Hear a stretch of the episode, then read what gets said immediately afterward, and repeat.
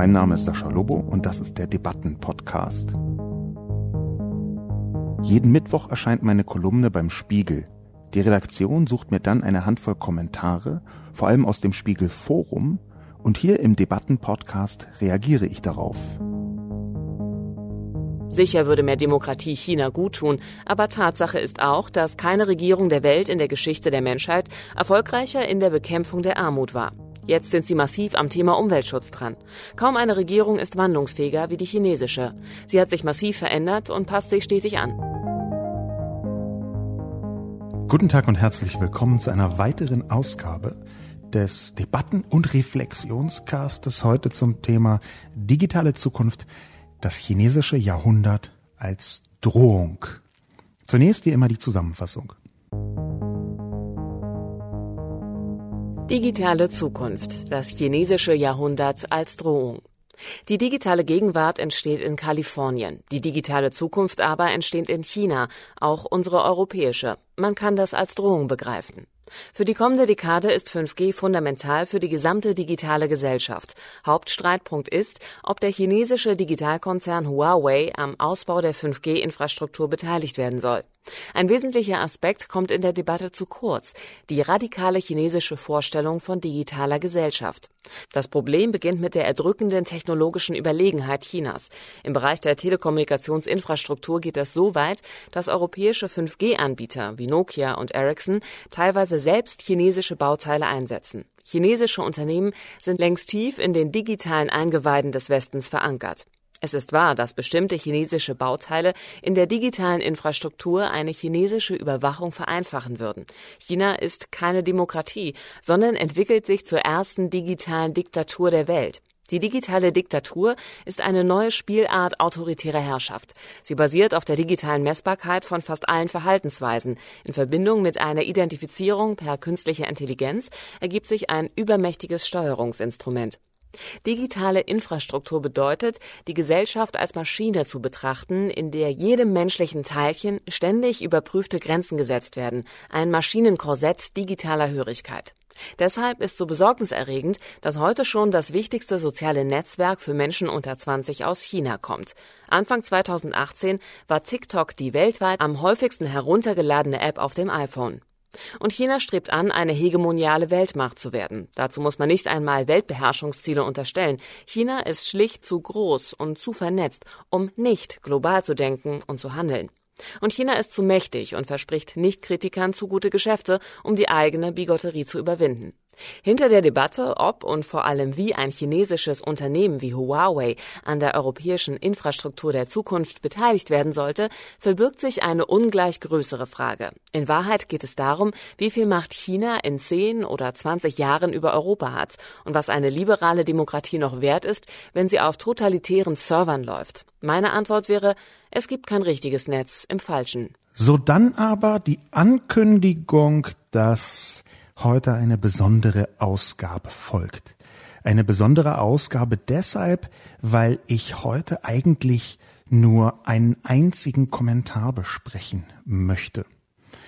Und der Grund dafür ist, dass ein besonderer Kommentar aufgetreten ist zu meinem Artikel, der sich ja sehr kritisch mit China auseinandersetzt. Dieser besondere Kommentar kommt von einem Kommentatoren namens Pete FTW. FTW steht hier im Internet meistens für For the Win. Da ist also ein Mensch namens Pete for the Win, der sich dazu ziemlich umfassend äußert. Nämlich dazu, was ich alles falsch verstanden hätte. Der Hauptgrund, warum ich einen einzelnen Kommentar heute besprechen möchte, ist ein, wie soll ich es sagen, merkwürdiger beziehungsweise eigentlich nicht der Grund, sondern der Kommentar selbst. Denn Pete for the Win ist seit 2011 angemeldet im Spiegel Online Forum und hat da über 450 Kommentare inzwischen geschrieben.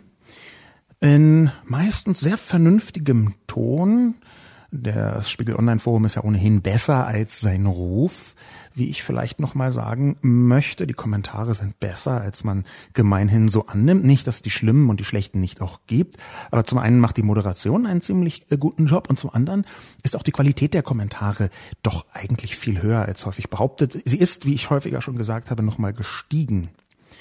Pete for the Win aber schreibt auf eine andere Art. Nicht nur, dass ein guter Teil der Kommentare, die Pete for the Win schreibt, sich um das Thema China drehen, sondern, und das ist der Hauptgrund, warum ich diesen einen Kommentar so heraushebe, sondern die Argumentationsmuster von Pete for the Win, die in der Antwort auf meinen Kolumnenartikel benutzt worden sind, die sind geradezu lehrbuchhaft propagandistisch.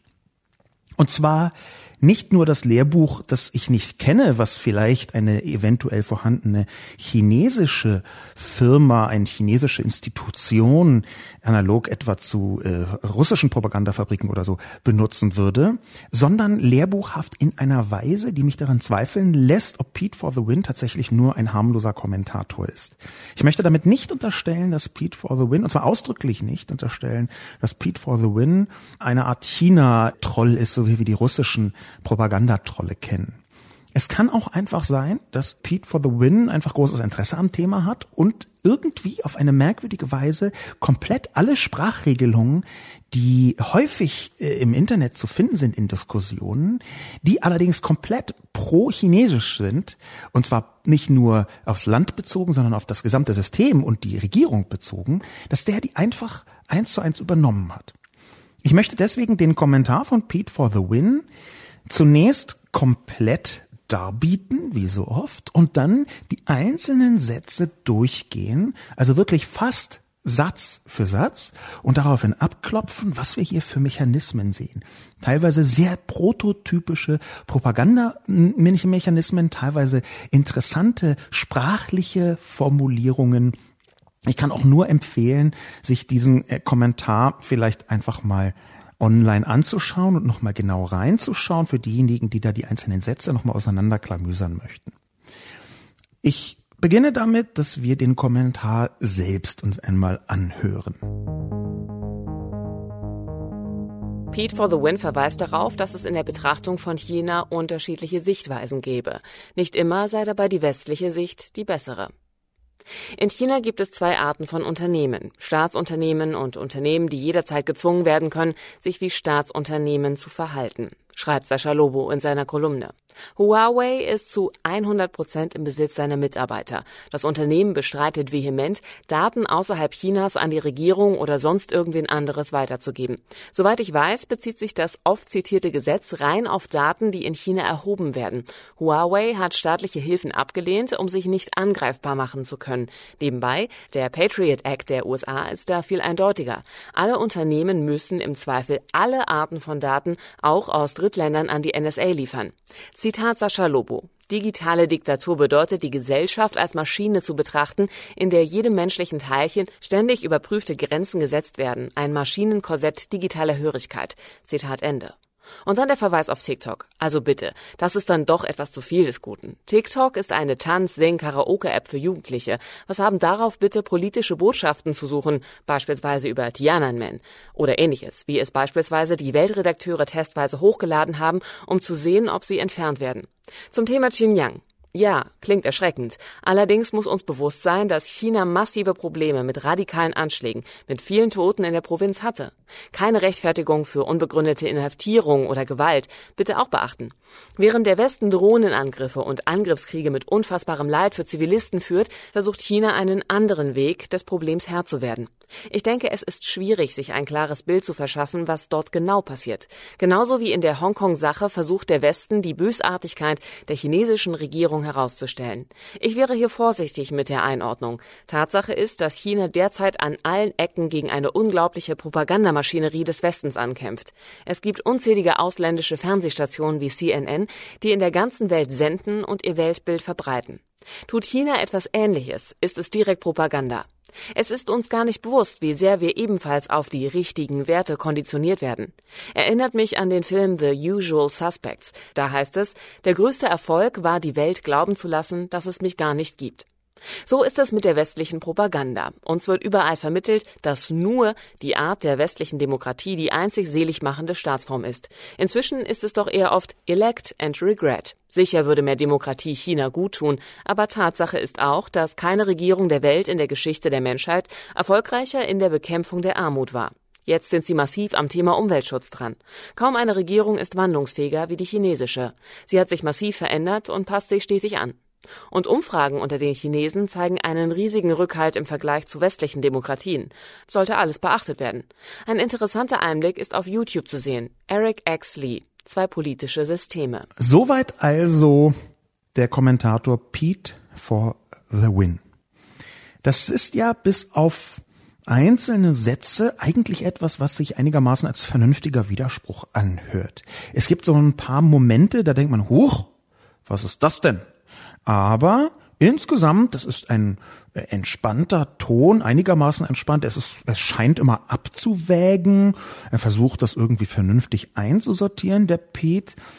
Aber so ein paar Punkte stechen erstmal heraus. Ich möchte mal die herausstechenden Punkte als erstes hervorheben, bevor ich dann Satz für Satz versuche zu zerlegen.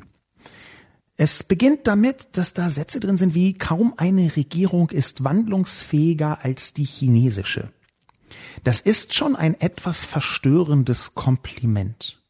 Und zwar deswegen, weil es jetzt nicht besonders häufig vorkommt, dass man in einem Artikel, sagen wir, würden wir das jetzt auch mal so über die CDU oder über die Große Koalition, äh, kommt es nicht besonders häufig vor, dass man solche Formulierungen verwendet, wenn sie kritisiert wird.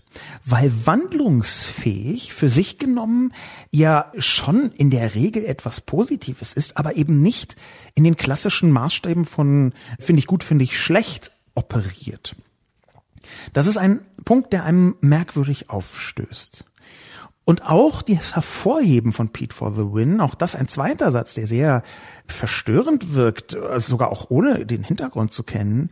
Keine Regierung der Welt in der Geschichte der Menschheit erfolgreicher in der Bekämpfung der Armut. Wir werden später noch sehen, dass das faktisch sogar richtig ist. Aber eine Regierung in derartigen Superlativen zu beschreiben, in einem Kommentar im Internet, das sollte einen immer misstrauisch machen. Und zwar prinzipiell, und zwar bei jeder Regierung. Denn wir müssen ja anfangen mit der Tatsache, dass wir spätestens seit Edward Snowden in der breiten Öffentlichkeit erfahren haben. Einzelne Leute wussten das schon vorher, es war bloß nicht in der Größe der Debatte klar. Spätestens mit Snowden haben wir erfahren, dass die allermeisten Geheimdienste, der britische, der amerikanische, bei vom russischen wissen wir es ebenso, beim chinesischen Geheimdienst ist es bis jetzt noch nicht in der Tiefe durchleuchtet, aber auch dort wird es das geben, beziehungsweise gibt es viele Hinweise darauf, dass, dass es das gibt, dass Beeinflussung der öffentlichen Meinung über das Internet zu den Aufgaben gehört, die sich die Geheimdienste im 21. Jahrhundert selbst gegeben haben. Übrigens häufig wirklich selbst in den westlichen liberalen Demokratien. In Russland etwa könnte das auch ganz anders sein.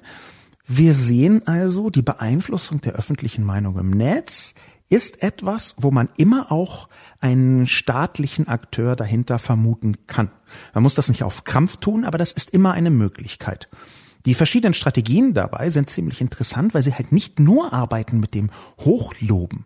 Sie arbeiten manchmal auch mit dem genauen Gegenteil, nämlich mit der so unfairen Attacke, dass sogar Menschen, die einigermaßen kritisch sind, denken, nee, also da muss man die so ein bisschen in Schutz nehmen. Edward Snowden hat uns eine Reihe von Mechanismen per geleakten Dokumenten offenbart, wie solche Manipulationseinheiten funktionieren. Beim britischen Geheimdienst GCHQ wissen wir zum Beispiel, dass dort eine Reihe von Operationen und Abteilungen unterwegs sind. Eine davon ist die TAO, die sogenannte Tailored Access Operations, die sich auf einzelne Personen, einzelne Gruppen stürzen und zum Beispiel versuchen, die entweder fertig zu machen, zu diskreditieren oder deren Meinung tatsächlich in den Hintergrund zu dringen.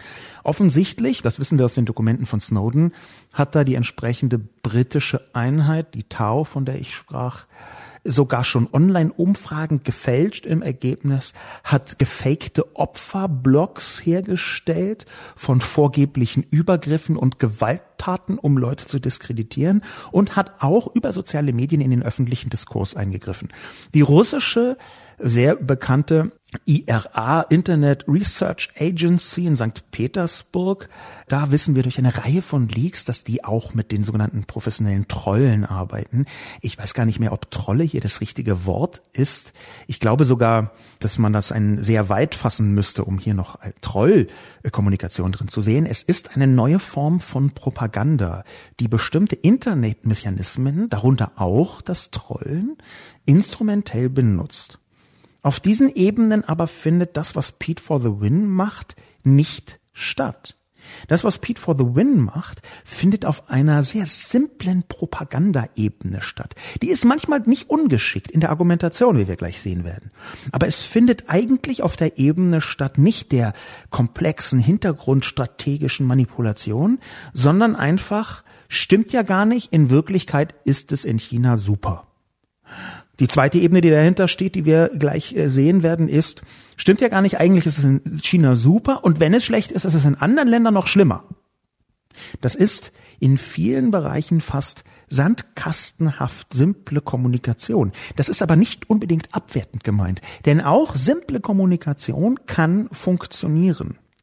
Dass ich das jetzt hier erkenne und dass ich das jetzt versuche zu analysieren und in Details auseinanderzunehmen, hängt einfach damit zusammen, dass ich mich damit schon intensiver beschäftigt habe. Es gibt zwar eine ganze Reihe von Leuten, die da viel tiefer drin stecken. Ich habe aber mich mit vielen Leuten unterhalten, die da professionell drin arbeiten in diesen Bereichen. Ich habe mich mit Leuten unterhalten, die Propagandamechanismen auch studiert haben. Ein paar davon habe ich auch schon zitiert. Aber der Punkt, auf den ich hinaus möchte, ist, diese Form von Propaganda, die hier stattfindet, von der ich nicht weiß, ob sie bezahlt ist oder einfach aus Überzeugung. Es gibt ausdrücklich beides, auch in allen Bereichen. Übrigens, dass jetzt äh, Amerikaner, äh, Briten oder Russen sind, es gibt immer Leute, die das einfach so machen, weil sie es für ihre Aufgabe halten und das noch nicht mal Propaganda nennen, sondern halt nur ihre Variante der Realität. Das kann ich bei Pete for the Win nicht sagen. Aber bei der Satz-für-Satz-Analyse merken wir genau, wie das funktioniert. Es beginnt damit, dass Pete for the Win mich zitiert in meiner Kolumne und sagt, in China gibt es zwei Arten von Unternehmen. Staatsunternehmen und Unternehmen, die jederzeit gezwungen werden können, sich wie Staatsunternehmen zu verhalten. Das ist das Zitat von mir. Und jetzt entgegnet er dem, Huawei ist in 100, zu 100 Prozent im Besitz seiner Mitarbeiter. Das ist deswegen interessant, weil es eine Standardausrede ist von Huawei gegen die Unterstellung, es sei ein staatstreues, linientreues Unternehmen. Das ist, wenn man ganz genau hinschaut, nur scheinbar ein Widerspruch. Das ist eine häufige Propaganda-Argumentationspraktik. Sie beruht auf der Tatsache, dass vernünftig scheinende Diskussionsbeiträge, scheinende wohlgemerkt, vom Publikum viel eher angenommen werden als sinnvoll, wenn man das Gefühl hat, da wägt jemand ab und kommt dann einfach zu einem anderen Schluss. Das funktioniert beim Publikum besser, als wenn man einfach nur widerspricht. Hier wird also argumentativ präzise widersprochen. Ich halte es aber eben nicht für einen Zufall, dass diese Argumenteführung, Huawei ist zu 100 Prozent im Besitz seiner Mitarbeiter, nicht nur ein Standardargument ist, sondern dazu auch noch in Zweifel steht. Wir haben nämlich Anfang diesen Jahres, um genau zu sein, im April 2019, gar nicht so im Anfang, eine sehr interessante Einmischung gehabt, einen wissenschaftlichen Aufsatz zweier amerikanischer Professoren. Dieser wissenschaftliche Aufsatz trägt äh, den Namen Who Owns Huawei? Der ist gepostet worden am 8. Mai 2019. Er ist auf äh, ssrn.com veröffentlicht worden. Eine Wissenschaftsplattform von Elsevier, Elsevier, Verzeihung, wo man äh, als Wissenschaftler, Wissenschaftlerin einfach Papiere hinschicken kann. Äh, man kennt diese Mechanik. Aber darauf kommt es mir gar nicht an. Worauf es mir ankommt, das ist schon im April bekannt geworden. Das dauert dann immer so ein bisschen, bis es dann dort auch veröffentlicht worden ist. Worauf es ankommt, ist, dass die beiden Leute, die das gemacht haben, Experten, Christopher Balding und Donald C. Clark von verschiedenen Universitäten, dass die gesagt haben, dass das so nicht stimmt. Huawei gehört zu 100 Prozent einer Holding. Und diese Holding wiederum, die hat ein Prozent, was dem Gründer von äh, Huawei gehört, Ren Zhengfei. Und 99 Prozent, wo jetzt der Kommentator Pete for the Win behauptet, das sind die Mitarbeiter, was aber faktisch nicht die Mitarbeiter sind, sondern 99 Prozent von Huawei gehört einem Trade Union Committee. Dieses Trade Union Committee gehört offenbar, und ich weiß das nicht nur aus dem Paper, sondern auch aus einem Text von der FAZ über dieses Paper, gehört offenbar zu einer Gewerkschaft, und zwar einer Gewerkschaft, die wie alle Gewerkschaften in China nicht nur extrem parteinah sind, sondern eigentlich, und dieses eigentlich muss man noch näher definieren, vom Staat kontrolliert werden. Die Schlussfolgerung, die die beiden Professoren ziehen bei der Beantwortung der Frage in ihrem wissenschaftlichen Paper Who owns Huawei ist, Zitat, Regardless of who in a practical sense owns and controls Huawei, it is clear that the employees do not das bedeutet, diese beiden Professoren haben sich direkt damit beschäftigt. Und natürlich kann auch das wiederum ein Paper sein, was, sagen wir mal, initiiert worden ist von amerikanischen Regierungsstellen, um sich besser zu wappnen in der Argumentation gegen Huawei. Da gibt es ja einen großen Handelsstreit mit einer Vielzahl von Schauplätzen und Schlachtplänen. Das kann natürlich sein, dass diese beiden Wissenschaftler das getan haben. Das möchte ich noch nicht mehr ausschließen. Aber faktisch ist das, was da steht, auch in der Fachwelt einigermaßen unumstritten. Die FAZ, wie schon gesagt, für diejenigen, die sowohl das Paper als auch äh, den FAZ-Artikel nachvollziehen wollen, hat das ausgeführt. Ein Artikel aus der FAZ vom 26.04.2019 überschrieben mit Huawei wehrt sich gegen Vorwurf der Staatsnähe zu China. Wem gehört der Konzern? Das kann man googeln und diesen ganzen Artikel lesen. Dort ist auch der Aufsatz verlinkt. Es geht dabei übrigens auch im Detail um diese superschnellen 5G-Netze, wo eben Huawei einen großen technologischen Vorteil hat. Wir fassen also zusammen. Paid for the Win benutzt gegen den Vorwurf, dass Unternehmen in China jederzeit staatlich kontrolliert werden können, ein Ausweichargument, was nur scheinbar dagegen gerichtet ist, nämlich dass es zu 100 Prozent im Besitz seiner Mitarbeiter sei. Einerseits zeigt dieses Paper, dass es gar nicht stimmt, beziehungsweise, um es präziser zu sagen, dass es zwar technisch theoretisch sein könnte, dass aber faktisch dahinter eine gewerkschaftliche Kontrolle steht und die beiden Forscher sagen auch, in China ist Gewerkschaft gleichbedeutend in vielen Dimensionen mit staatlicher und vor allem parteilicher Kontrolle. Die Nähe ist in China schon sehr lange und auch völlig offen nachweisbar. Gewerkschaften sind extrem parteinah. Über den Sinn und Unsinn davon kann man lange streiten, aber darum geht es hier jetzt gar nicht. Das heißt, um zu illustrieren, dass mein Vorwurf nicht stimmt, dass der Staat in China ein Großunternehmen wie Huawei mit fast 100 Milliarden Dollar äh, Umsatz im Jahr, also wirklich ein Riese, dass das nicht stimmt, benutzt er eine, eine Scheinargumentation, um zu erklären, die Mitarbeiter sind ja die, die das Sagen haben. Da kann man deswegen schon misstrauisch werden, weil es streng genommen gar kein Gegenargument ist und vor allem, weil es so gebürstet ist auf westliche Gepflogenheiten. In einer Diktatur, in einer autoritären Staatsführung ist ja noch nicht mal klar, ob nicht im Besitz seiner Mitarbeiter nicht trotzdem bedeuten kann, dass der Staat erheblichen Einfluss hat. Wir müssen hier, auch wenn der Gründer, der äh, einigermaßen häufig in den Medien war in den letzten Wochen und Monaten, auch wenn, wenn der Gründer so hervorsteht, dann müssen wir uns immer vergegenwärtigen, dass in China regelmäßig Dinge passieren, die eine Machtdemonstration genau gegenüber herausstehenden Personen darstellt. Ich zitiere mal einen Artikel vom 3. Oktober 2018 aus der Süddeutschen Zeitung, überschrieben mit Fan Bingbing ist wieder da. Fan Bingbing steht in diesem Artikel von Lea Däuber, hat Anfang Juli 2018 auf einmal aufgehört, in sozialen Medien zu kommunizieren. Fan Bingbing ist nicht nur extrem berühmt, sondern auch die reichste Schauspielerin Chinas.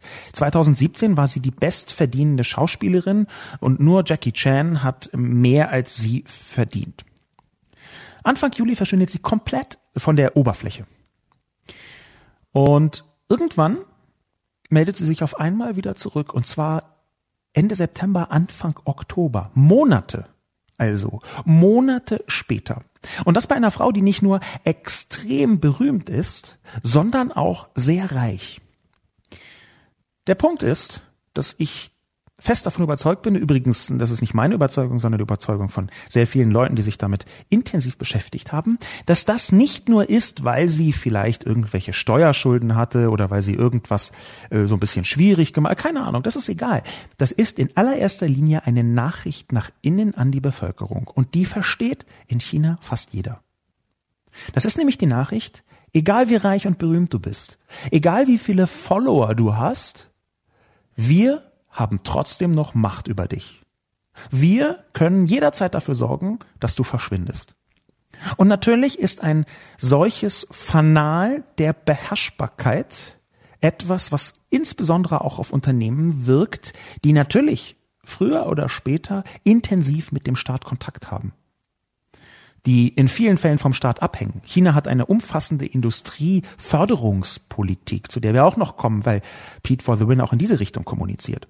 Will sagen, Huawei ist zu 100 Prozent im Besitz seiner Mitarbeiter, gilt für die 99 Prozent, die Streubesitz sind im, im Mitarbeiter, dann tatsächlich aber gewerkschaftlich kontrolliert werden, nicht. Und das eine Prozent, was zu Ren gehört, dem Gründer, das ist auch nicht wahr, dass da der Staat gar keinen Zugriff hat, sondern im Gegenteil, exponierte Personen haben häufig gar nicht die Wahl. Das ist das Wesen einer autoritären Staatsführung, einer Diktatur. Der nächste Satz von Pete for the Win ist, das Unternehmen bestreitet vehement, Daten außerhalb Chinas an die Regierung oder sonst irgendwen anderes weiterzugeben. Soweit ich weiß, bezieht sich das oft zitierte Gesetz rein auf Daten, die in China erhoben werden. Hier, diese beiden Sätze, die ich jetzt zitiert habe, sind jeder für sich genommen ebenso interessant. Es fängt nämlich damit an, dass das nur ein gefühlter Widerspruch ist. Pete for the Win sagt gar nicht, das stimmt nicht, dass die Daten weitergeben, sondern das Unternehmen bestreitet vehement, Daten weiterzugeben. Und das ist ein Unterschied. Und warum? Weil es in der direkten Argumentation gefühlt ähnlich aussieht, aber eine Relativierung bedeutet, hinter die man sich immer zurückziehen kann. Na Moment, die sagen das ja. Die sagen das, das glaube ich jetzt erstmal. In Verbindung mit dem zweiten Satz wird es sogar noch interessanter. Soweit ich weiß, bezieht sich das oft zitierte Gesetz rein auf die Daten, die in China erhoben werden. Hier ist eine neue Ebene der Relativierung, soweit ich weiß. Und hier tritt ein psychosozialer Effekt ein, der beim Medienkonsum einigermaßen gut erforscht ist. Nämlich, dass wenn man bestimmte Einschränkungen, Relativierungen von sich gibt, dass die in den Köpfen des Publikums irgendwann verblassen, sogar manchmal unmittelbar nachdem man den Text gelesen hat. Wir kennen das am besten von rhetorischen Fragen. Rhetorische Fragen, die in einer Überschrift in einem Medium zum Beispiel sagen, ja, aber hat der Prinz tatsächlich Minderjährige? Fragezeichen. Wir wissen, aus der Medienrezeptionsforschung, dass solche rhetorischen Fragen im Kopf verankert werden können als Tatsachen. Und zwar ziemlich häufig. Hier wird genau dieser Kommunikationstrick angewendet und ich weiß nicht, ob bewusst oder unbewusst. Soweit ich weiß, das ist ein Satzbeginn, hinter dem man ungefähr alles schreiben kann und alles behaupten kann und es ist nie völlig falsch. Im Zweifel kann man halt sagen, na ja, ich wusste es zu diesem Zeitpunkt nicht besser. Hinter soweit ich weiß, kann man jeden Quatsch schreiben und er wirkt gleich etwas seriöser. Selbst wenn man rausfinden sollte, dass er nicht stimmt. Dann gesteht man dem Autor des Satzes, soweit ich weiß, eben zu, dass er das im Moment nicht besser wusste. Man kann ihn also nicht der Lüge überführen, sondern er hat eine Vorsichtsmaßnahme gegen die Entlarvung eingebaut. Auch das ist ein sehr intelligenter Kommunikations- und eben auch Propagandamechanismus. Noch interessanter wird dieser Satzkombination, wenn man sich die wörtliche Behauptung nach, soweit ich weiß, anschaut. Dort steht nämlich, das oft zitierte Gesetz rein auf Daten, die in China erhoben werden. Es beginnt damit, dass hier jemand von einem oft zitierten Gesetz spricht, das ich aber gar nicht adressiert hatte. Wenn man genau hinschaut, habe ich noch nicht mal behauptet, dass irgendwie China irgendwelche Daten irgendwo hinleitet. Es ist schon merkwürdig, wenn jemand einem Argument widerspricht, das ich gar nicht geliefert habe. Es könnte ein Anzeichen sein, dass diese Person einem Manual folgt, also eine Anleitung, wie gehe ich mit bestimmten Argumenten um. Da sage ich ABCD. Und wenn mein Argument aber gar nicht war, dass hier Daten nach China weitergeleitet werden, er dem trotzdem widerspricht, auch das kann einen misstrauisch machen. Interessanterweise steht rein auf Daten, die in China erhoben werden. Aber in digitalen Zeitaltern ist der Ort einer Datenerhebung extrem flexibel. Wir wissen zum Beispiel schon seit vielen Jahren, kann sein, dass es inzwischen anders ist. Das war, glaube ich, 2013 faktisch tatsächlich noch so, dass eine einzelne Google-Anfrage bis zu 2000 Server auf drei verschiedenen Kontinenten ansprechen kann. Das hängt mit der Struktur von Google zusammen. Hauptsächlich, dass bestimmte Aspekte der Suchalgorithmen gleichzeitig verarbeitet werden in verschiedenen Rechenzentren, dass auch die Auslastung zum Beispiel so ein bisschen ausgepegelt werden kann. Da hängen also ganz viele Dinge dran. Faktisch ist es aber so, dass wenn ich eine Google-Suche tätige, das überall verarbeitet werden kann. Und eben die Frage, wo jetzt ein Datum erhoben wird, zum Beispiel, dass ich eingebe in eine Suchmaske, alles andere als klar ist. Und das wiederum bedeutet, theoretisch kann man mit in China erhoben alles meinen, was auf der App TikTok passiert, egal wo. Weil am Ende ein Server in China beteiligt ist, also ein Datenverarbeitungsvorgang in China. Das heißt, auch dieses Argument ist in Wahrheit nicht wirklich ein Argument, sondern es soll logisch und schlüssig klingen. Es kann aber sein, dass es nichts heißt. Es kann was heißen, aber es muss nicht. Und genau diese Doppeldeutigkeit, diese scheinbar vernünftige Doppeldeutigkeit ist ein weiteres Kennzeichen von sehr häufig in Propagandaartikeln verwendeten Wendungen.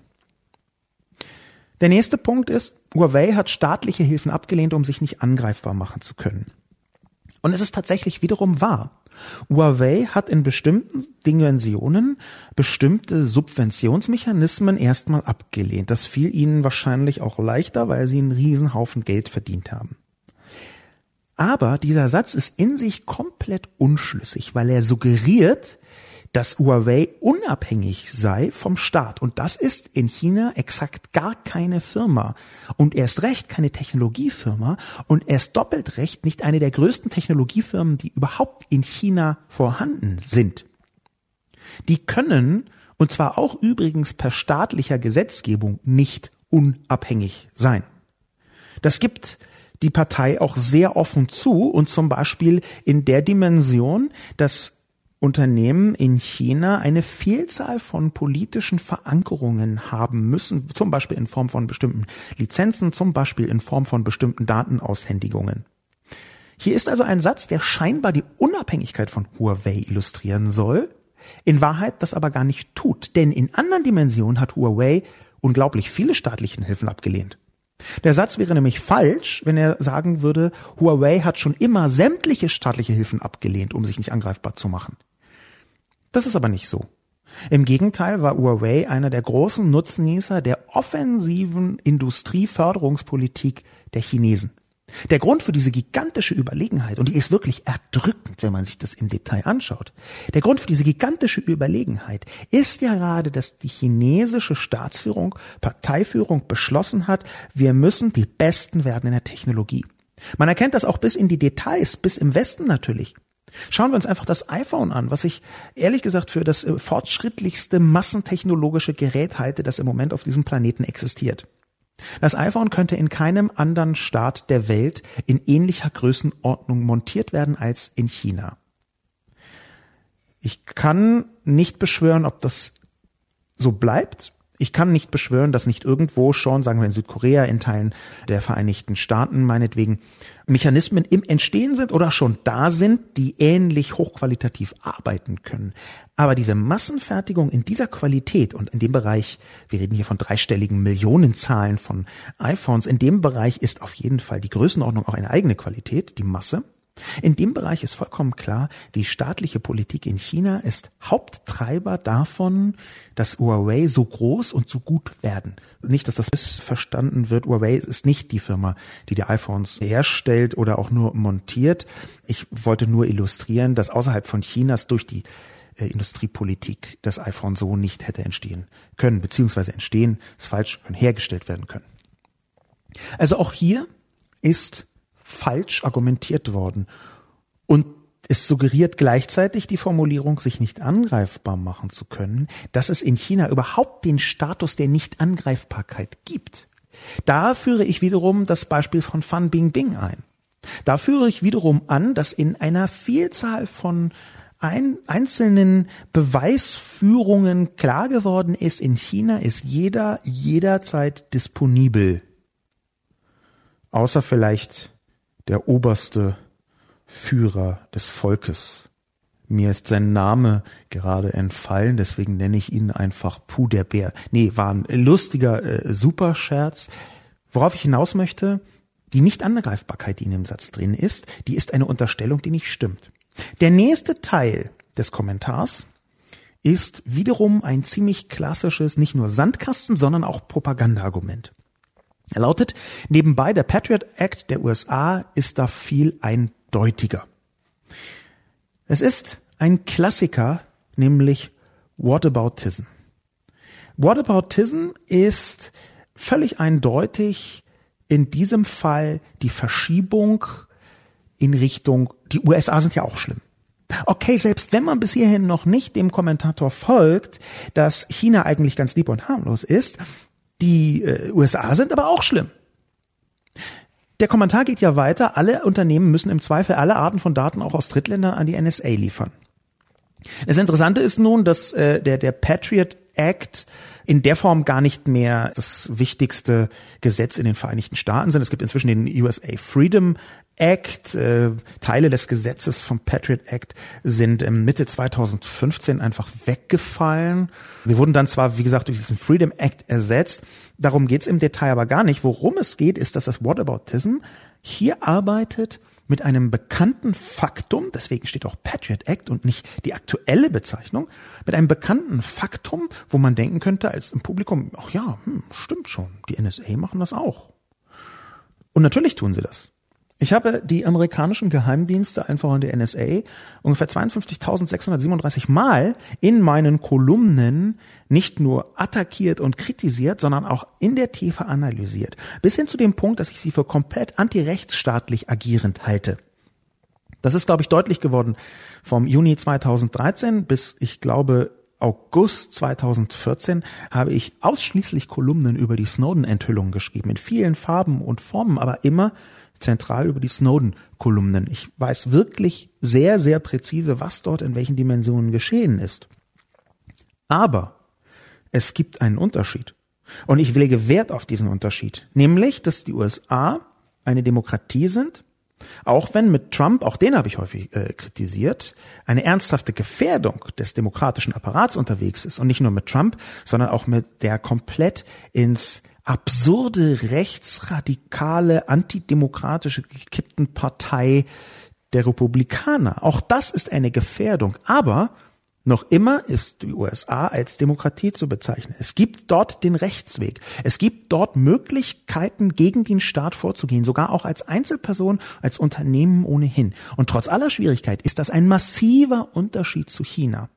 Das bedeutet, hier ist auf der einen Seite die USA als Demokratie, wo bei aller Schlimmheit und allen schwierigen Gesetzen trotzdem noch demokratische Elemente als Schutzfunktion für die Bevölkerung vorhanden ist, in China existiert das nicht.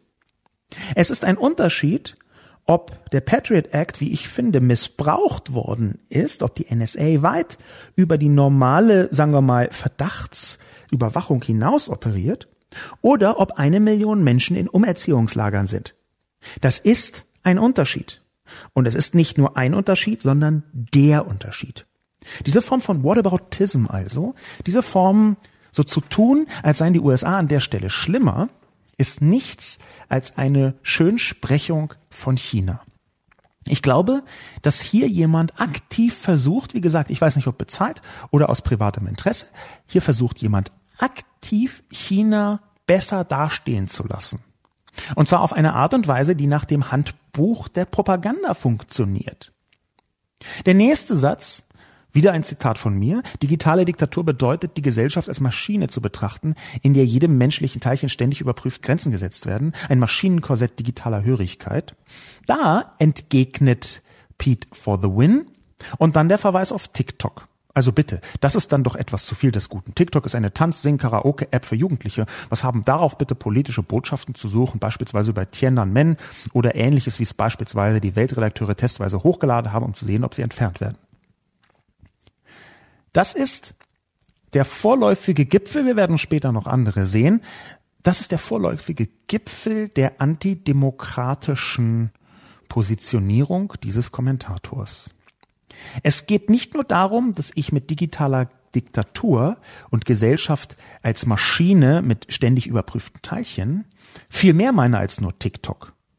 TikTok ist bloß der Ausläufer dieser Philosophie in den Westen, weil TikTok weltweit so erfolgreich ist. Übrigens das erste chinesische Netzwerk, das weltweit derart erfolgreich ist, über Asien hinaus. Auch WeChat und ein paar andere sind überall äh, außerhalb von China einigermaßen erfolgreich. Das war bisher aber auf Asien beschränkt und TikTok ist das erste wirklich weltweit erfolgreiche Social Network aus China. Deswegen finden dort ja auch diese ganzen Konfrontationen statt, von denen wir jetzt lesen.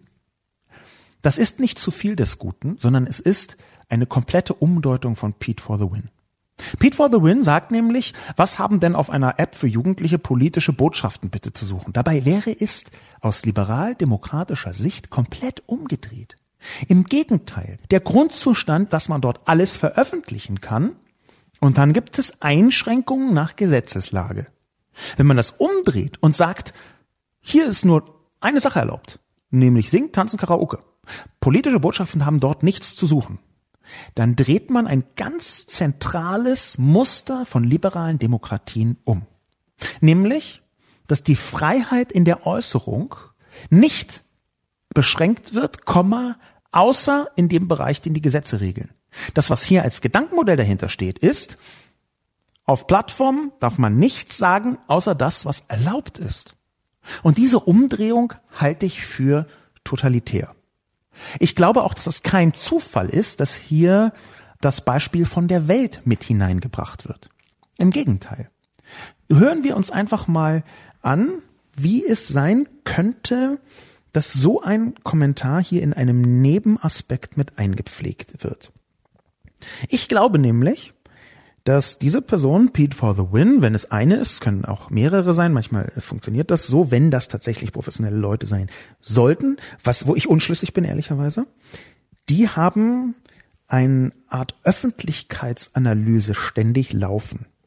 Das heißt, entweder ist diese Person wirklich extrem interessiert, was, wann, wo, wer über China schreibt und verfolgt das alles, ordnet es sofort ein, sortiert es, kennt die einzelnen Positionen der einzelnen Zeitungen mit ihren einzelnen Dingen, die sie sagen, und zwar mehr oder weniger weltweit. Später kommt noch ein CNN-Zitat. Oder das ist jemand, der das beruflich macht. Es gibt nur diese beiden Möglichkeiten. Das kann man ja mal an sich selbst testen. Ich bin zum Beispiel beruflich im Internetkontext unterwegs, also weiß ich ziemlich genau, was die einzelnen Zeitungen so für verschiedene Dinge zum Thema Internet sagen und machen. Aber weil ich es halt beruflich mache. Ich kann mir im Moment nicht richtig vorstellen, warum und wie dieser Pete for the Win ständig alle Medien scannt und für alles ein Beispiel parat hat. Zum Beispiel auch das, worüber ich geschrieben habe. Kann persönliches Interesse sein, muss es aber nicht. Nun ist der Verweis auf TikTok einer, wo die Argumentation einigermaßen brüchig ist, denn das ist mit der schwächste Teil des Kommentars. Also bitte, dann ist das ist doch dann etwas zu viel des Guten. Das ist schon nicht mal mehr ein Argument, sondern das ist einfach ein stimmt ja gar nicht auf rein emotionaler Ebene. Das Argument, das dahinter kommt, das ist eine Sing-App für Jugendliche, da müssen keine politischen Botschaften haben, äh, stattfinden. Das ist für mich mit das eindeutigste Zeichen, dass hier ein zwar geschickter, aber im Detail noch nicht wirklich in der Tiefe der Intelligenz verorteter Propagandist am Werk sein könnte. Wie gesagt, ist, ich möchte das auf keinen Fall aufheben. Es kann immer noch eine normale Person sein. Das ist keine, ähm, vorsichtig gesagt, das ist keine Festlegung darauf, dass hier auf jeden Fall etwas dahinter steht. Aber wenn was dahinter steht, wenn hier wirklich äh, jemand beruflich unterwegs ist, dann ist das möchte ich vielleicht gleich als Kritik mitgeben, noch ein Schwachpunkt in der Argumentation. Also da möchte ich bitte Qualitätspropaganda. Hier möchte ich eine präzisere, argumentierte Gegenposition als nur, hat darauf nichts zu suchen, bisschen zu viel des Guten. Da so, so kann man nur in totalitären Regimes argumentieren, wo eine Ordnung hergestellt wird, dass alles seinen Platz hat und nicht in liberalen Demokratien, wo eben viel Chaos unterwegs ist. Der nächste Punkt, ebenso verräterisch. Da steht nämlich bei Pete for the Win im Kommentar zum Thema Xinjiang, ja, klingt erschreckend. Es beginnt damit, dass hier gar nicht Umerziehungslager geschrieben wird. Das ist Absicht aus meiner Sicht. Beziehungsweise wäre es Absicht, wenn es tatsächlich Propaganda ist. Innerhalb einer Propaganda-Äußerung benutzt man nie Worte, die für sich genommen ein Problem darstellen. Das bedeutet, wenn ich hier Umerziehungslager schreiben würde als Propagandist, dann klingelt das Wort in den Köpfen der Menschen, die das gerade lesen. Was stattdessen stattfindet, ist ein völlig unverfängliches Wort, das die Leute, die meine Kolumne gelesen haben, auch dekodieren können, nämlich Xinjiang. Das schlimme Wort wird aber nicht wiederholt. Dass aber Pete for the Win schlimme Worte in anderen Bereichen problemlos sagt, sehen wir daran, dass er solche Dinge wie Drohnenangriffe oder Angriffskriege mit unfassbarem Leid für Zivilisten problemlos niederschreibt. Das heißt, die eine Seite beschreibt er mit beschönigenden oder kodierten Worten Xinjiang für Umerziehungslager und die andere Seite kritisiert er offen in klaren Worten, wie es auch tatsächlich ist. Es gibt Drohnenangriffe und die sind katastrophal und die sind mit unfassbarem Leid für Zivilisten verbunden. Zum Thema Xinjiang, ja, klingt erschreckend. Auch hier sehen wir ein Argumentationsmuster, was uns häufig begegnet bei professionellen Kommunikatoren. Nicht das ist erschreckend, sondern das klingt erschreckend. Das lässt nämlich die Möglichkeit offen, dass ich eigentlich zu ein bisschen zu harsch formuliert habe. Das Problem ist dann gar nicht mehr in der Tatsache, die ich beschreibe, sondern in meiner Ausdrucksform. Ich habe das offenbar etwas zu harsch beschrieben. Das ist das, was dahinter steckt. Es klingt nur erschreckend. Es ist nicht erschreckend. Auch das ist geschickt argumentiert. Und dann kommt direkt danach nicht nur die geschickte Argumentation, wo man das Problem nicht wiederholt, sondern kodiert mit Xinjiang statt Umerziehungslager, dann kommt die Rechtfertigung. Allerdings muss uns bewusst sein, dass China massive Probleme mit radikalen Anschlägen mit vielen Toten in der Provinz hatte. Sofort merkt man, okay, hier appelliert jemand direkt an das zentrale Argumentationsmuster der Sicherheit in Europa. Massive Probleme mit radikalen Anschlägen. Das sind nicht einfach Probleme mit Anschlägen, es sind radikale Anschläge, es sind massive Probleme mit vielen Toten muss uns bewusst sein, ja, warum muss uns das denn bewusst sein im Kontext von Umerziehungslager, wo eine Million Leute drin sind? Wohlgemerkt nicht eine Million Terroristen, sondern einfach eine Million Menschen, die nicht mehr gemeinsam haben, als dass sie zum Beispiel eine App benutzt haben und natürlich sämtlich oder fast sämtlich oder weitestgehend uigurischer Herkunft sind und daher häufig muslimischen Glauben anhängen. Das ist doch die Essenz. Hier wird einfach von Person Pete for the Win behauptet, implizit behauptet, dass ein legitimes Mittel oder zumindest eins, das man sich immer bewusst machen muss, ein bewusst ein Mittel, was man halt anwenden kann gegen äh, Anschläge mit vielen Toten, ist, auf eine eine Million Menschen in Umerziehungslager zu stecken. Es geht noch weiter in diese Richtung. Denn der nächste Satz heißt, keine Rechtfertigung für unbegründete Inhaftierung oder Gewalt. Auch hier wieder ins Detail schauen. Da steht unbegründete Inhaftierung. Das, was China tut mit denen Umerziehungslagern, ist ja aber aus der eigenen Perspektive eine begründete Inhaftierung. Das ist ein Scheinwiderspruch, den Pete for the Win hier vornimmt. Ein Scheinwiderspruch, weil unbegründet nichts bedeutet.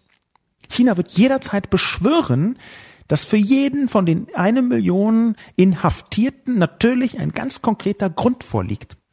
Und dadurch, dass diejenigen, die in der Exekutive die Menschen einsperren, die gleichen sind, die bei der Legislative die Gesetze machen. Die Gewaltenteilung in China existiert nicht, auch wenn sie auf dem Papier irgendwo sein muss. Faktisch ist das ganz eindeutig nicht existent. Dadurch merken wir, unbegründete Inhaftierung, das ist kein Wort, das in China überhaupt existiert, weil alles, was geschieht, natürlich einen Grund hat. Und wenn man das einfach so sagt, dann ist auch hier ein sicheres Zeichen dafür, dass jemand versuchen möchte, die Antwort auf meine Kolumne, den Kommentar plausibel und vernünftig erscheinen zu lassen, in Wahrheit aber eine andere Agenda hat. Und dann folgt wieder natürlich der Standard des Whataboutism. Bitte auch beachten, sagt nämlich Pete for the Win, während der Westen Drohnenangriffe und Angriffskriege mit unfassbarem Leid für Zivilisten führt, versucht China einen anderen Weg des Problems Herr zu werden.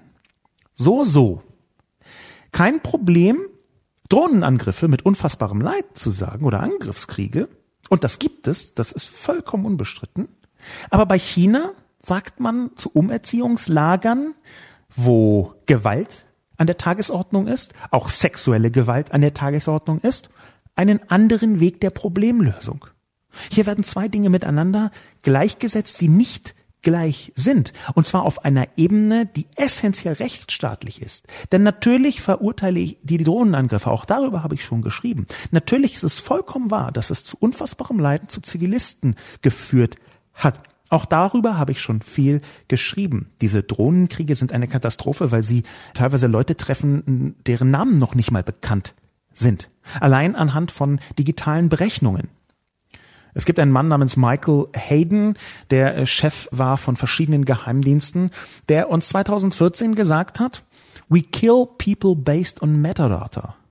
Wir töten Menschen basierend auf Metadaten. Natürlich ist das eine Katastrophe. Aber es ist trotzdem etwas anderes, einen Drohnenangriff auf einen vermeintlichen oder tatsächlichen Terroristen zu machen und eine Million Leute in ein Umerziehungslager zu stecken. Ich möchte keinesfalls sagen, das eine ist gut und das andere ist schlecht. Das ist beides schlimm und schwierig und kritikwürdig. Es ist aber nicht aufwiegbar.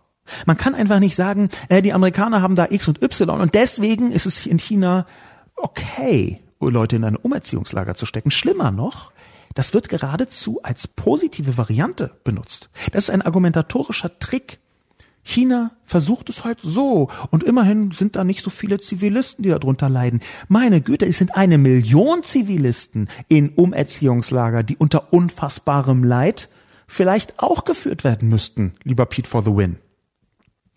Der nächste Punkt ist wiederum ein sehr deutliches Anzeichen, ein Satz, der klar macht, in welche Richtung das geht. Der Satz lautet, ich denke, es ist schwierig, sich ein klares Bild zu verschaffen, was dort genau passiert. Ja, Absolut, das kann schon sein. Aber nur dann, wenn man der Propaganda folgt, wenn man Prinzipien der Propaganda folgt. Ich halte es unter den gegebenen Umständen mit den Leaks, die wir kennen, mit den Interviews, die wir kennen, für sehr eindeutig, dass in China die Uiguren drangsaliert werden von staatlicher Seite bis hin zum Umerziehungslager. Das halte ich für eindeutig. Das ist der gegenwärtige Erkenntnisstand. Wenn man dann um die Ecke kommt und sagt, ich denke, es ist schwierig, sich ein klares Bild zu verschaffen, was dort genau passiert, da benutzt man einen altbekannten Propagandamechanismus. Es ist in der Tat so, dass die Russen das perfektioniert haben, und zwar schon lange vor dem Internet, aber mit dem Internet ganz besonders. Das Ziel von Propaganda ist es nämlich ganz häufig, auch bei Verschwörungstheorien, das Ziel ist es ganz häufig nicht, eine Erklärung zu haben, die Leute überzeugt. Ah ja, so war es. Nicht wie die öffentliche Version ist, sondern so. Sondern das Ziel ist sehr häufig, und deswegen werden so viele Verschwörungstheorien auch absichtlich in Propagandakommunikation eingebaut, so viele Informationen zu haben, dass die Leute am Ende nicht mehr wissen, was ist eigentlich richtig und was ist nicht. Ach, das ist mir zu anstrengend. Das ist eine gezielte Informationsüberflutung und Überforderung, die bei vielen Menschen dazu führt, zu sagen, ach, ich kann das nicht mehr beurteilen. Ich weiß jetzt gar nicht mehr genau, wer da was, dann kümmere ich mich nicht drum. Das ist eine bewusste Reduktion des öffentlichen Drucks. Ich denke, es ist schwierig, sich ein klares Bild zu verschaffen, was dort genau passiert. Das ist die Traumformulierung für alle, die dort im Verborgenen massive Gewalt ausüben wollen. In diesem Fall zum Beispiel gegenüber Uiguren und Uigurinnen in den Umerziehungslagern. Es ist der Traum von jedem, der Medien als Problem begreift, weil sie bohren in Dingen, die man in autoritären Staaten besser nicht anbohrt, weil sie im Verborgenen geschehen sollen. Es ist eine Antikontrollhaltung, die dadurch scheint. Ich glaube, dass diese Verwirrungsstrategie, aber wir wissen ja gar nicht so genau, was passiert, die reduziert den öffentlichen Druck und der öffentliche Druck wirkt auf die Regierungen in liberalen Demokratien, die anschließend den Druck weitergeben an die jeweiligen Länder, wenn sie sich trauen jedenfalls. Das ist das Beste, was jemandem passieren kann, der den Status quo erhalten möchte. Nämlich zu sagen, ach, echt ist es schwierig, sich ein klares Bild zu machen. Der nächste Satz ist genau wie in der Hongkong-Sache versucht der Westen die Bösartigkeit der chinesischen Regierung herauszustellen. Ich wäre hier sehr vorsichtig mit der Einordnung. Es ist interessant, dass Pete for the Win auch schon zu Hongkong sehr viel kommentiert hat. Und auch hier, ich wäre vorsichtig mit der Einordnung. Ich glaube nicht, dass der Westen versucht, die Bösartigkeit herauszustellen, sondern dass der Westen berichtet, was dort passiert. Mit Ausnahmen. Es ist nicht so, dass im Westen nicht auch interessengeleitete Kommunikation in Medien stattfindet. Aber im Durchschnitt sind die Medien, zumindest die großen Medien, von denen wir hier sprechen, frei. Nicht frei von Haltung, aber frei in dem, was sie sagen. Und ich glaube auch, dass die kritische Einordnung von den Geschehnissen in Hongkong extrem wichtig sind, auch wenn sie der chinesischen Regierung überhaupt nicht passt. Dann kommt eine sehr interessante, ich würde fast sagen, gegenpropagandistische Behauptung von Pete for the Win. Tatsache ist, dass China derzeit an allen Ecken gegen eine unglaubliche Propagandamaschinerie des Westens ankämpft. Es gibt unzählige ausländische Fernsehstationen wie CNN, die in der ganzen Welt senden und ihr Weltbild verbreiten. Tut China etwas ähnliches, es ist direkt Propaganda. Das ist aus dem Wunschtraum chinesischer Propagandisten rausgeschnitzt als Satz. Erstmal die Behauptung, dass das, was im Moment geschieht, was berichtet wird, und hier wird ja ganz konkret CNN gesagt, dass das, was CNN berichtet, sind nicht Nachrichten, sondern Propagandamaschinerie des Westens. Das ist die Unterstellung, dass die freien Medien im Westen tatsächlich nichts anderes tun, als Regierungsaufträge gegen China abzuarbeiten. Das ist deswegen verräterisch, weil das auf chinesischer Seite ja tatsächlich so ist. Tut China etwas Ähnliches, ist direkt Propaganda. Aber China tut nichts Ähnliches. China tut einfach mit den staatlichen Berichten nichts Ähnliches, sondern etwas völlig anderes. Es gibt in China Berichterstattung, zum Teil sogar kritische. Es gibt hier Ansätze. Das ist jedenfalls das, was mir Beobachter aus dem Land sagen und auch regelmäßig drüber schreiben. Ich habe für mein Buch Realitätsschock, da kommt ein China-Kapitel drin vor, ja auch mit Menschen gesprochen von dort und intensiver recherchiert. Aber trotzdem ist das, was im Durchschnitt in den Medien stattfindet in China, nichts Ähnliches wie CNN, die versuchen kritisch zu argumentieren und zu berichten, sondern Propaganda in erster Linie. Das ist auch deswegen vergleichsweise mutig, hier CNN anzugreifen, weil Donald Trump, der Präsident der Vereinigten Staaten, ja fast niemanden heftiger attackiert als CNN. Niemand sagt häufiger Lügenpresse zu CNN und New York Times als Donald Trump. Fake News. Es ist einfach nicht das Gleiche, was CNN tut und was chinesische Staatspropaganda in Medien bedeutet. Der nächste Punkt ist von Pete for the Win. Es ist uns gar nicht bewusst, wie sehr wir ebenfalls auf die richtigen Werte konditioniert werden. Aha, wir ebenfalls konditioniert? Das ist erstmal die Preisgabe der Information. Ja, dort wird man auf richtige Werte konditioniert. Das sagt China inzwischen auch vergleichsweise offen. Es ist sogar die Basis des Social Credit Systems, des Social Credit Scores, der in China derzeit erprobt und 2021 eingeführt werden soll. Es gibt viele verschiedene Varianten davon, beziehungsweise Erprobungsfelder davon. Auch das ist für sich genommen, da habe ich schon drüber geschrieben, eine Art dystopischer Horror mit vielen interessanten Elementen, zum Beispiel, dass gar nicht so viel davon klassisch autoritär ist, sondern viel eher eine Messbarkeit des Verhaltens dabei herauskommt, die theoretisch auch bei uns stattfinden könnte. Aber darum geht es ja Pete for the Win gar nicht.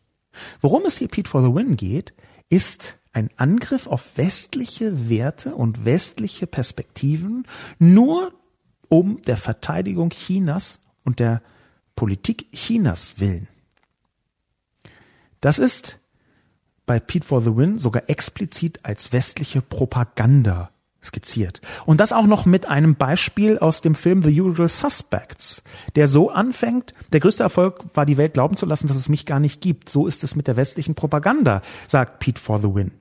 Das ist ein Argument direkt aus dem Baukasten der Nicht-Nachweisbarkeit. Damit sagt man, wenn du nicht glaubst, dass es sie gibt, dann ist das nur ein Trick. In Wirklichkeit gibt es sie. Auf diese Art und Weise kommt man in einen Argumentationszirkel, aus dem man nicht mehr rauskommt. Das ist die Vorform der Verschwörungstheorie. Wenn sie da ist und man weiß es, dann ist es klar, dass es sie gibt. Und wenn sie nicht da ist, dann ist sie so gut, dass man es bloß nicht merkt. Mit der Argumentation lässt sich alles und nichts nachweisen. Interessanterweise gibt es natürlich Propaganda auch in den westlichen Staaten. Ich habe ja schon gesagt, dass es nicht nur geheimdienstliche Operationen wie im 20. Jahrhundert, so ganz klassische Undercover-Pipapo gibt, sondern es gibt inzwischen Propagandamaschinerien, die Teil von westlichen Geheimdiensten sind. Wir wissen das von Snowden. Wir müssen da gar nicht vermuten. Aber daraus zu schnitzen, dass CNN ein westliches Propagandainstrument ist, beziehungsweise sogar nur ein westliches Propagandainstrument und gar nicht mehr die Wahrheit über China berichtet, das ist eine Unterstellung, die nicht stimmt und die nur dazu dient, China besser dastehen zu lassen. Und dann kommt der Satz, der alles verrät.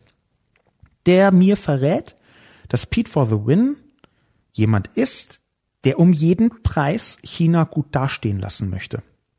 Ganz offensichtlich spricht Pete for the Win perfekt Deutsch. Ganz offensichtlich kennt er Deutschland ziemlich gut. Das wird auch an seinen anderen Kommentaren deutlich.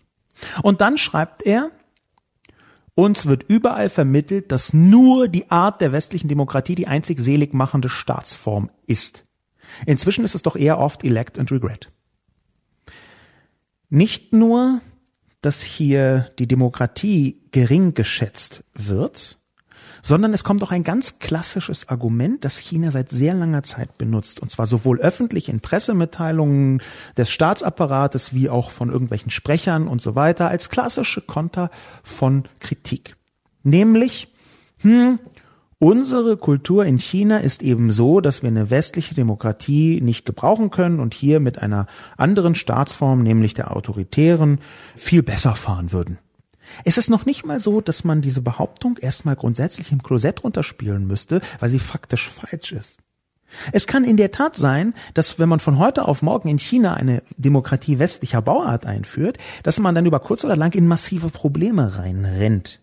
Wir sehen jetzt zum Beispiel, dass insbesondere Staaten, die früher dem Warschauer Pakt angehört haben, wie Ungarn oder Polen, durchaus mit der westlichen Art der Demokratie, sagen wir mal, gewisse Schwierigkeiten haben dass sie eine gewisse Anfälligkeit haben gegenüber bestimmten Demagogen.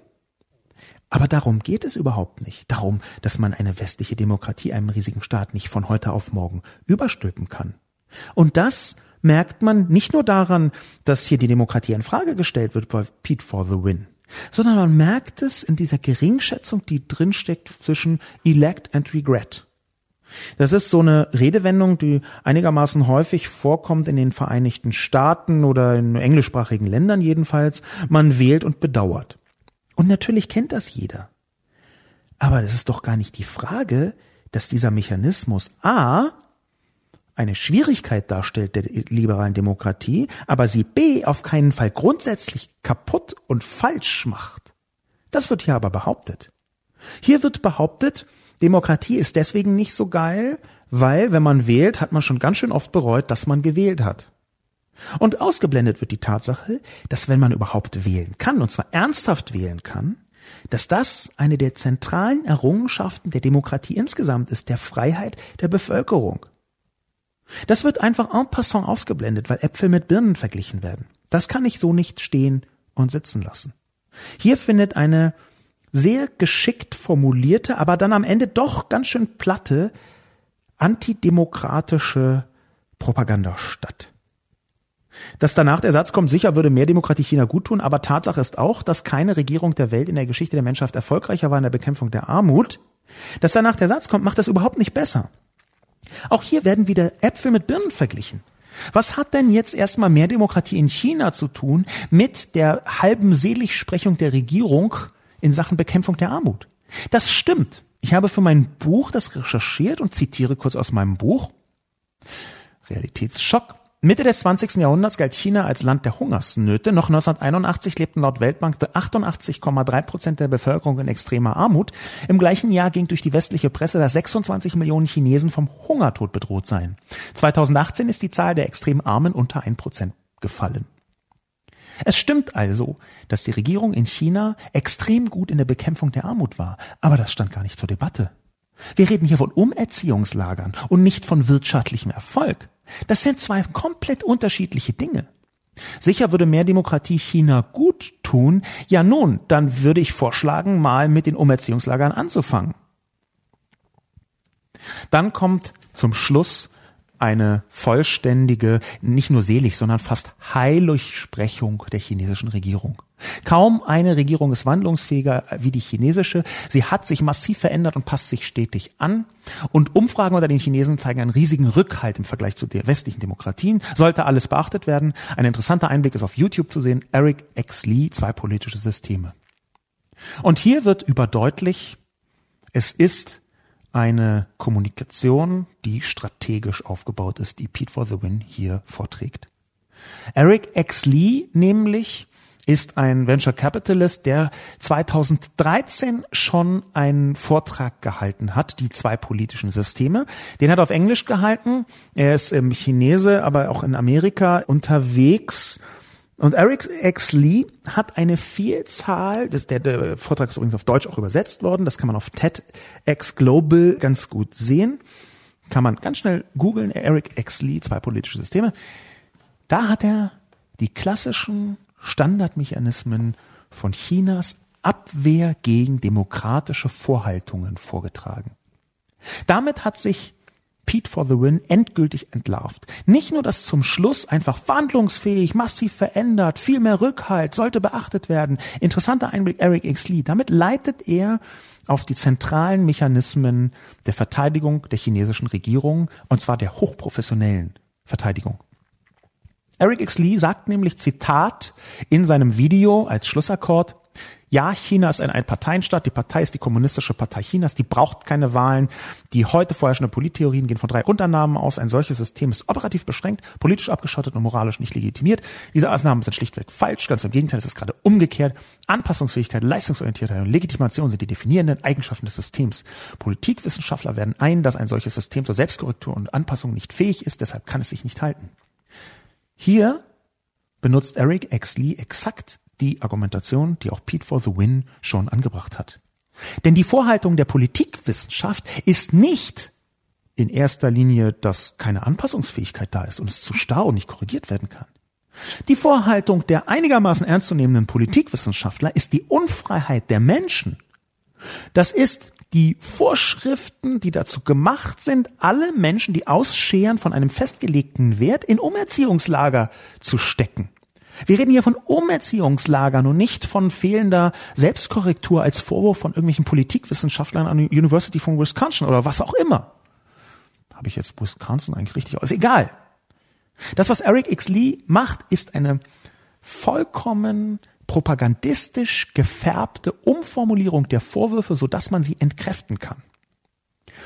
Und der zweite Punkt ist sogar noch radikaler, denn hier ist die Essenz der digitalen Diktatur, die Eric X. Lee verteidigt. Schon 2013. Er sagt nämlich als Schlussakkord gesagt in seinem Video, im Westen wird allgemein angenommen, dass einzig ein Mehrparteiensystem mit allgemeinem Wahlrecht politisch legitimierbar sei. Man hat mich gefragt, die Partei ist ja nicht frei gewählt. Welche Legitimation hat sie? Ich antwortete, wie wär's mit Kompetenz? Und das hier offenbart vollkommen klar, Eric X. Lee macht nichts als staatlich chinesische Propaganda. Pete for the Win, der verweist auf einen eindeutig identifizierbaren Propagandisten des Staates, der schön verpacken soll, was in China passiert, um Kritik zu vernebeln und abzuwehren. Denn es geht hier nicht nur um Legitimation in der freien Wahl, es geht einfach auch um Freiheit, die eigenen Wege zu bestimmen. Hier wird gesagt, Legitimation gleich Kompetenz. Aber das ist nicht so. In einer Demokratie, die ist dazu gebaut, und die Wahlen sind dazu gebaut, damit Machtkonzentration über lange Zeit verhindert wird. Denn die Basis von jeder demokratischen Einsicht ist, dass Macht korrumpiert. Und zwar nicht nur, wie Eric X. Lee jetzt so ein bisschen en passant behauptet, dass man dann keine Selbstkorrektur und Anpassung mehr hat. Das stimmt nicht. Es gibt Selbstkorrektur im chinesischen System und auch Anpassung und sogar Meritokratie innerhalb der Politik. Auch davon spricht Eric X. Lee. Aber das ist vorbeigeschossen an den Problemen. Die Probleme sind Unfreiheit und Korruption der eigenen Macht durch die Macht selbst. Das heißt, im Klartext, alles, was Demokratie bedeutet, nicht nur die Freiheit der Menschen, sondern auch die Nichtbündelung, die Nichtkonzentration der Macht, die wird hier negiert. Die wird nicht mal erwähnt. Die wird nicht mal als Legitimationsmoment in Betracht gezogen. Legitimation gleich Kompetenz. Das ist eigentlich die eindeutigste Aussage dafür, dass man hier eine technokratische Diktatur vor sich hat. Eine digital-technokratische Diktatur. Mein Name ist Sascha Lobo. Und mit diesem Abschluss bedanke ich mich fürs Zuhören. Bis zum nächsten Mal.